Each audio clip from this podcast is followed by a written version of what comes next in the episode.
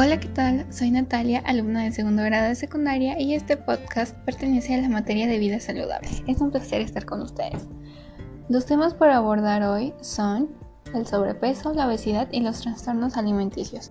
Para empezar debemos tener en claro qué damos por entendido sobre cada uno de estos conceptos. Aclaremos. Sobrepeso es tener un peso por encima de lo que se considera saludable y se mide mediante el índice de masa corporal. Obesidad es un trastorno caracterizado por niveles excesivos de grasa corporal que aumenta el riesgo de problemas de la salud. Trastornos alimenticios son afecciones graves de salud mental que implican también problemas de salud físicos. Se relacionan con las ideas y conductas alimenticias. Se puede comer mucho menos o mucho más de lo necesario. Entre ellos destacan la anorexia nerviosa, la bulimia y comer compulsivamente. De hecho, en nuestro país, el 41.1% de los adolescentes padecen sobrepeso u obesidad y se presentan 22.000 casos anuales de trastornos alimenticios. Desafortunadamente, estos males afectan más a las mujeres que a los varones, lo cual puede deberse a los ridículos estándares de belleza y del sistema comercial en el que está el campo de la alimentación. Estas cifras son súper preocupantes. Y a continuación entrevistaremos a Fabiola, pero te invitamos a que reflexiones sobre las preguntas y las respuestas que tú les darías. Bien, cuéntame. ¿Sabes lo que es el sobrepeso, obesidad y trastornos alimenticios? ¿O sabes cómo identificarlos? Pues la obesidad es un alto nivel de grasa en el cuerpo que se acumula en el cuerpo. ¿En algún punto de tu vida padeciste alguno de ellos? Sí, en mi adolescencia. ¿Y qué hiciste entonces? ¿Sabías con quién tratarlo o cómo? No sabía con quién tratarlo. Simplemente eh, modifiqué mi alimentación. Mm, ¿Y a qué crees que se haya debido? podría ser por la etapa de mi adolescencia, en donde hormonalmente estaba eh, en ese proceso. Bien, ¿y alguna vez te sentiste gorda o como palito? Sí, de las dos.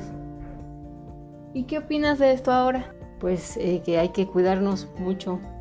También es debido a, a la etapa en que estamos creciendo, pero sí hay que cuidar ese aspecto. Bien, muchísimas gracias por tu tiempo y por tus respuestas. Y bien, después de esta entrevista continuamos. Debemos tener en claro que al momento de tratar o prevenir estas afecciones lo estamos haciendo meramente por nosotros y por nuestra salud, no por comodidad de los demás. Ya aclarado esto, el primer paso es identificar las afecciones.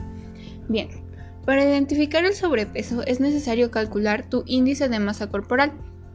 Esto lo puedes hacer en internet sin, ningún problema. Si el IMC o índice de masa corporal es entre 18.5 y 24.9 está dentro de los valores saludables. Si es entre 25 y 29.9 está dentro de los valores correspondientes a sobrepeso. Por otro lado, algunos síntomas de la obesidad son dolor de espalda, ronquidos y tener un IMC mayor a 30. Para los trastornos alimenticios es un poco más complicado señalar síntomas específicos, ya que son diversos tipos, pero algunas conductas que se presentan en personas con trastornos alimenticios son omitir comidas o poner excusas para no comer, adoptar una dieta vegetariana demasiado restrictiva, obsesionarse con la alimentación saludable, alejarse de las actividades sociales normales, preocuparse o quejarse continuamente por estar gordo o hablar sobre cómo bajar de peso. Mirarse con frecuencia al espejo para ver los defectos que se perciben. Comer grandes cantidades de comida rápida, los llamados atracones.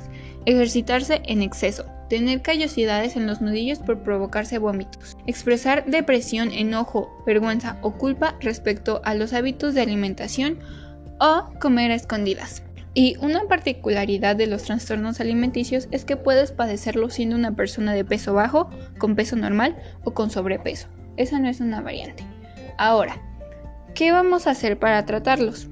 Es fundamental consultar a un profesional de la salud, específicamente de nutrición, para que te dé un plan alimenticio personalizado, así como estar dispuestos a cambios de hábitos. Y que no se nos olvide consultar también a un profesional en la salud mental, ya que está comprobado que estas enfermedades conllevan un deterioro considerable de la misma. Incluso una puede ser la causa de la otra. Algunas acciones fundamentales para fomentar la salud son realizar tres comidas principales, desayuno, comida y cena, y uno o dos refrigerios. Establecer un horario personal de comidas. Fomentar la actividad física diaria. Ojo, no son 5.000 horas de gimnasio, puede ser caminar 10 minutos, el chiste es moverte un poco. También controlar los alimentos y bebidas con alto contenido de azúcares, alimentos procesados o preparados, además de la sal y las grasas, por supuesto. Pero no los satanices, a veces sí te puedes dar un gustito. Consumir una cantidad suficiente y balanceada de alimentos de todos los grupos. Estar bien hidratados. Preferir comidas caseras y comer cantidad suficiente, ni menos porque puedes tener atracones después, ni de más porque tu cuerpo lo va a resentir. Y la más importante, escucha a tu cuerpo y actúa para su bien. Por favor, no hagas comentarios negativos a cuerpos ajenos si no te lo pidieron o si no eres un profesional. No juzgues ni critiques lo que ves porque no sabes las batallas y el trabajo que hay de fondo. Aunque quieras hacerlo porque te preocupas por los demás, un comentario puede tener mucho peso en esta sociedad tan superficial donde los cuerpos no estéticos son rechazados. El cuerpo perfecto es un cuerpo funcional y sano. Nada tiene que ver la complexión. Y recuerda que todos los cuerpos son válidos y merecen amor, porque ¿cómo vas a cuidar algo que no amas? Que te han enseñado que está mal. Y este mensaje final refiere a que muchas veces nos enseñan estos hábitos saludables y de prevención por obligación, y no desde nosotros querer realmente hacerlo, por uno mismo o sea, de querer hacerlo desde el amor propio. Y bien, ya, esto es todo. Muchas gracias por escuchar y yo siempre para informar. Hasta la próxima.